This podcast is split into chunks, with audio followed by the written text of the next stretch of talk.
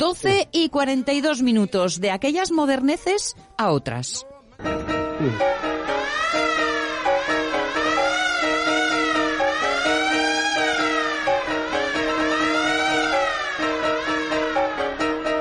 tal, Carlos La Peña? ¿Cómo estamos? Buenos días, pues aquí estamos. ¿eh? Buenas. Bienvenido, bienvenido. Justo escucharte.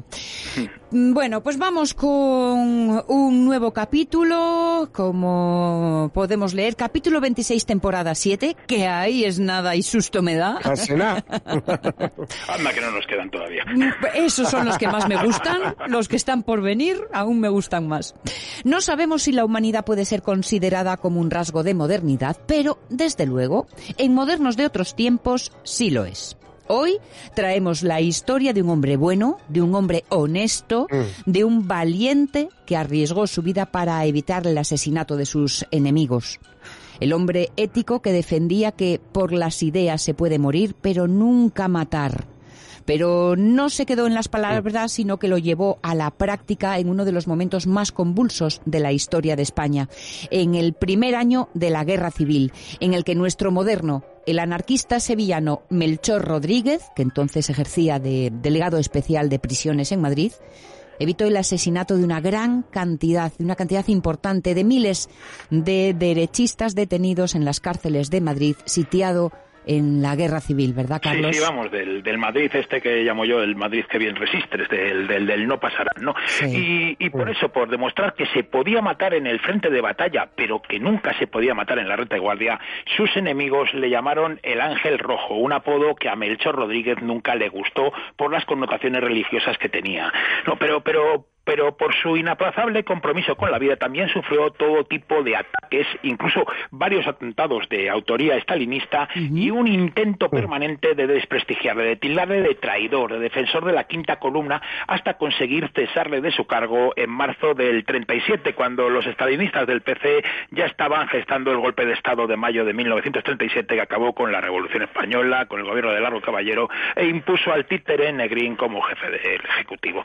Tras ser cesado como delegado de prisiones, nuestro moderno fue nombrado concejal de la FAI, de la Federación, Anar de la Federación Anarquista Ibérica, en el Ayuntamiento de Madrid. Paradójicamente, para un hombre tan respetuoso con la vida como él, quedó encargado de los cementerios madrileños. E incluso por unos días fue alcalde de Madrid. Fue el último alcalde del Madrid del No Pasarán, el que tuvo que pasar por el amargo trago de entregar la ciudad a los matones del Ya hemos pasado.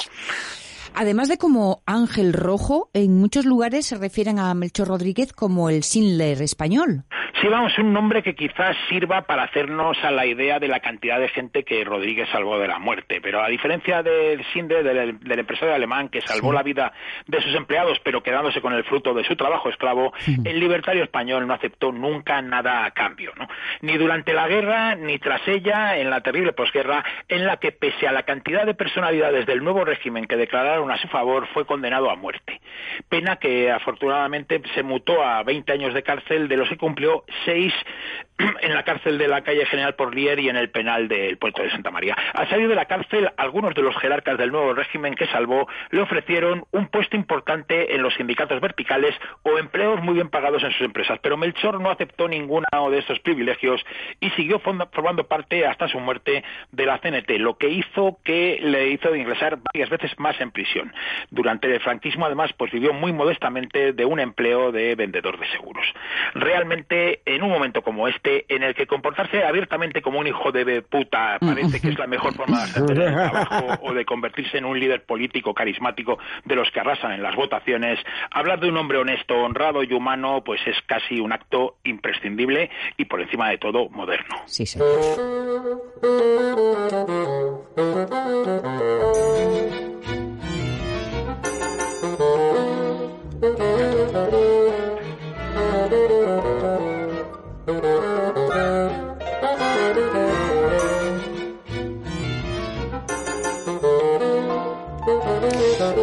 Veremos, nuestro moderno estuvo muy relacionado con el mundo de la copla.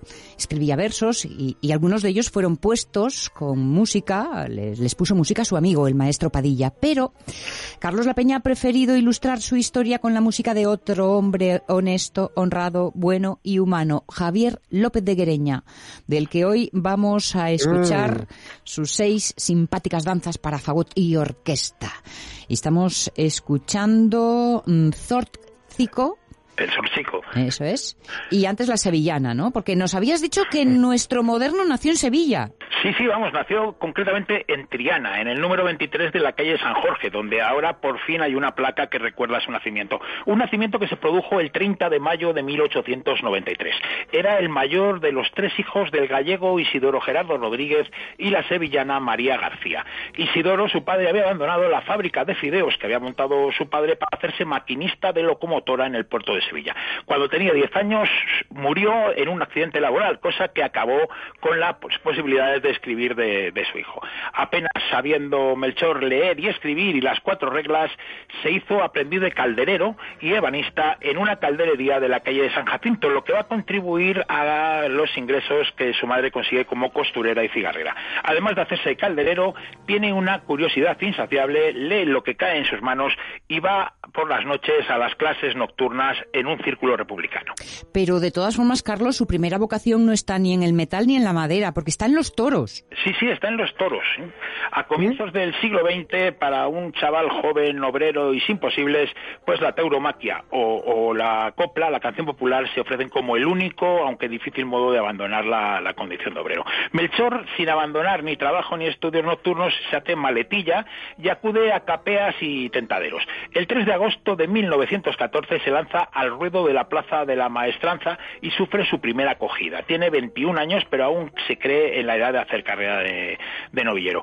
Con más valor que arte, torea también en los ruedos de San Lucas de Barrameda, de Villalba e incluso en Madrid, en Tetuán de las Victorias, la plaza madrileña que era antesala de la principal, que por entonces no era la de las ventas, que todavía no se había construido, sino que era la de Goya, la de Fuente del Berro, donde el 5 de agosto de 1918 va a lidiar su último novillo. Una acogida grave le va a apartar para siempre de los ruedos.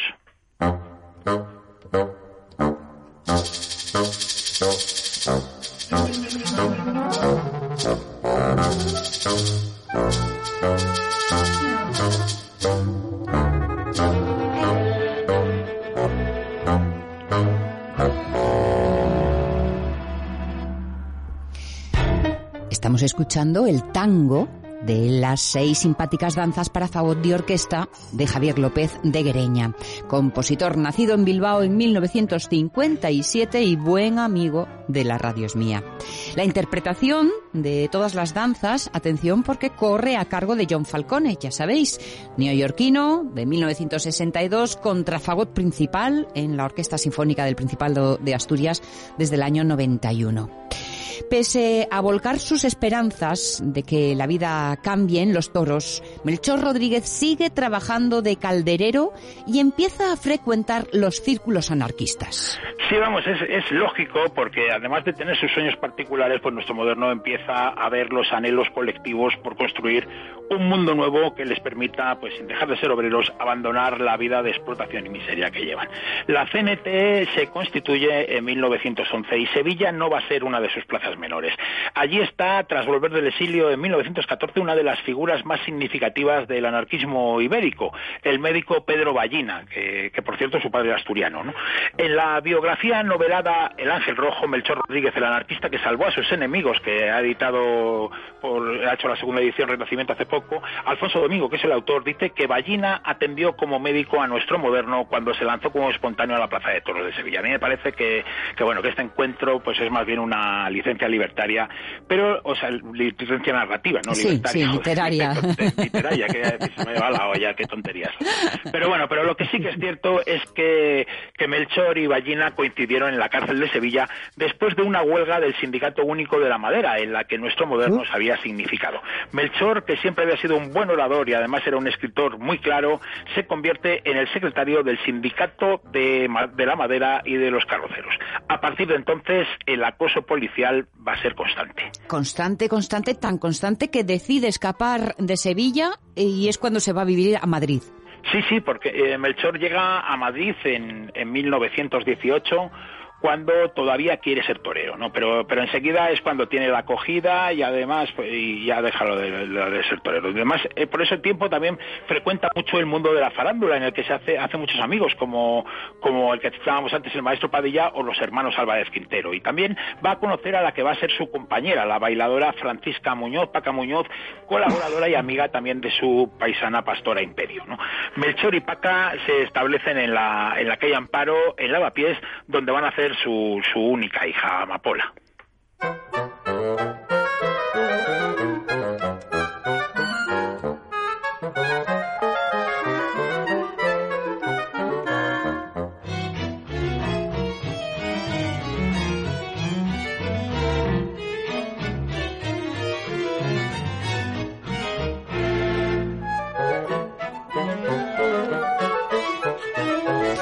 Aquí escuchamos una danza tradicional de Auvernia eh, que inspiró tanto a Bach como al propio Javier López de Guereña en la quinta de sus seis simpáticas danzas para fagot y orquesta. Además de su impagable obra como compositor, López de Guereña ha destacado como director de la Jazz Band de la Bola de Cristal y como productor, guitarra y arreglista de músicos tan queridos en este programa como el maestro Javier Crae. Hombre. En Madrid, Melchor Rodríguez continúa con su compromiso con el anarquismo. Sí, vamos, es un chapista eh, muy cotizado, trabaja en los mejores talleres, pero también dedica mucho, mucho tiempo a, su labor sindical. Se convierte en un colaborador infatigable y habitual, prácticamente todas las semanas escribe en periódicos a catas pues como el Solidaridad Obrera, como La Tierra o como el CNT. También es fundador de la, de la Federación de Centro de la, de la FAI de la Federación Anarquista Ibérica y también del grupo eh, Los Libertos, donde va a coincidir con, entre otros, con el que será alcalde de, de Gijón, eh, luego en la guerra, Abelino González Mayala. Los delitos de opinión le, va a llevar, le van a llevar constantemente a la cárcel, una cárcel a la que su hija Amapola se refiere como, como su casa, ¿no? de, todo el tiempo que pasaba allí. Vamos, para que os hagáis una idea, nuestro moderno estuvo 34 veces en la cárcel por motivos políticos siempre. Pero vamos, lo curioso es que daba lo mismo que mandara. Estuvo igual con la monarquía de Alfonso XII, o sea, perdón, de Alfonso XIII, que con la, dictadura de Primo de Rivera, con la dicta blanda, con la República y también, por supuesto, con el franquismo. Si es que cuando, cuando la cosa va para ello. El caso es que cuando no estaba en la cárcel dedicaba buena parte de sus esfuerzos precisamente a la solidaridad con los presos. Sí, sí, vamos, para, para que te hagas una idea, en la cárcel modelo de Madrid eh, le llamaban el decano, ¿no? Sí, o sea, que, era como que formaba parte del mobiliario ya allí, ¿no?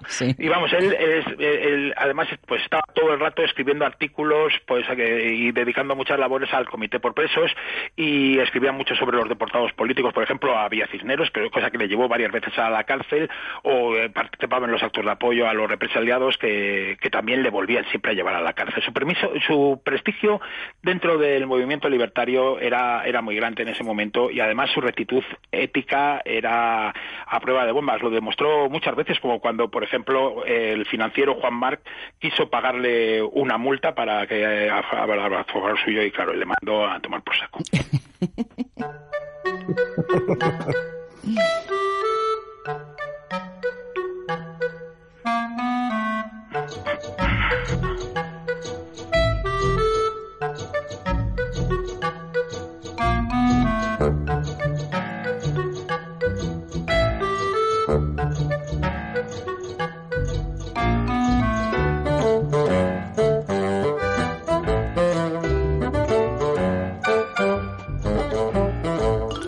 suena esto, madre mía. ¿Verdad? Muy bonito, sí. Pues esto... esto es genial el tío este. Es, la última de las seis simpáticas danzas de Javi López de Greña que interpreta John Falcone, ¿eh? y es este reggae. La verdad es que da, da verdadero gusto. Divertimento pícaro. Nosotros con nuestro moderno ya estamos en la guerra civil donde se va a convertir Carlos en un héroe. Sí, alguien que había estado tantas veces en la cárcel no podía permitir que se pudiera asesinar a los presos y, así por la cara, y menos aún en una, en una situación revolucionaria como la que, la que él pretendía. ¿no? Con su grupo anarquista Los Libertos, Melchor se apodera del Palacio del Marqués de Viana, que va a convertir en un refugio para los desafectos al régimen revolucionario, por decirlo. ¿no? Eh, quizás no, no encuentra respetables las ideas de sus contrarios, ¿no? porque las ideas no son respetables, pero sí su ética le obliga a respetar sus vidas. ¿no? Y como se trata de decir, se puede morir por las ideas, pero nunca se puede matar por ellas. El ministro de Justicia, el anarquista García Oliver, le nombra delegado de prisiones y Melchor se dedica pues a reformar bastante el medio, la situación y asegura sobre todo el orden en las cárceles porque lo, principal para él es acabar con las sacas, que pueda entrar alguien en la, en la cárcel a sacar a presos y, matarlos. ¿no? También mejora las condiciones de reclusión, organiza una información de información sobre los detenidos, crea un hospital penitenciario y además también denuncia la existencia de, checas que, en las que se tiene a la gente sin ningún tipo de derechos y cepillándoselas y también acompaña a cientos de presos en los traslados para proteger sus vidas. En diciembre de 1936 en Alcalá de Henares se va a enfrentar a uno de los momentos más burros en su vida que es cuando él solo se enfrenta a más de 200 milicianos armados que tras un bombardeo fascista pretende asesinar a los presos de derechas que hay en la cárcel de Alcalá de Henares. Él solo se planta delante de todo el mundo y consigue evitarlo. Esto, claro, a los estalinistas con Carrillo y Cazorla a la cabeza les sienta como muy mal. Y entonces la acusan de protector de la quinta columna y consiguen, no paran hasta conseguir su cese en marzo de 1937. Será entonces, a partir de ese momento, concejal de los cementerios de Madrid. Desde este puesto va a permitir que se cumpla la voluntad de su amigo Serafín Álvarez Quintero de ser enterrado con una cruz. Un entierro, el de Serafín Álvarez Quintero, que tendrá alguna similitud con el suyo propio. Sí, porque el mayor de los Álvarez Quintero fue probablemente el único ataúd que mostró una cruz en el Madrid del Madrid que bien resistes. ¿no? De forma parecida también sucedió muchos años después el féretro de Melchor Rodríguez, el anarquista que salvó de la muerte a sus enemigos, en Madrid de 1972 iba envuelto con la bandera de la CNT y en su entierro se cantó en pleno franquismo a las barricadas. Algo sin duda Vamos, y de hecho los que lo hicieron pues estaban bastante acojonados, pero, pero no mm. pasó nada, ¿no? Pero porque al final había también, ahí estaban a todos los que habían salvado la vida que estaban también pero vamos, Melchor nunca renunció a sus ideas ni aceptó ningún trato de favor por parte de las personas que salvó. es verdad que reconozco que al final la, historia la he contado, eh, sobre todo el final, de una forma muy rápida y un poco atribulada, pero, pero por eso os voy a recomendar casi que leáis la, biografía que se llama El Ángel Rojo, que, ha publicado Renacimiento Alfonso Domingo, o también que veáis el documental que se llama igual, que también está ah. realizado por Alfonso Domingo. Venga, pues anotamos bien esa idea y así entramos más a fondo en el relato de una vida como esta, que son de las que merece conocer. Melchor Rodríguez, protagonista hoy en nuestros modernos. Carlos La Peña, como siempre, besos y, y, abrazos y muchísimas gracias. Gracias a vosotros. un abrazo muy fuerte hasta la semana que viene.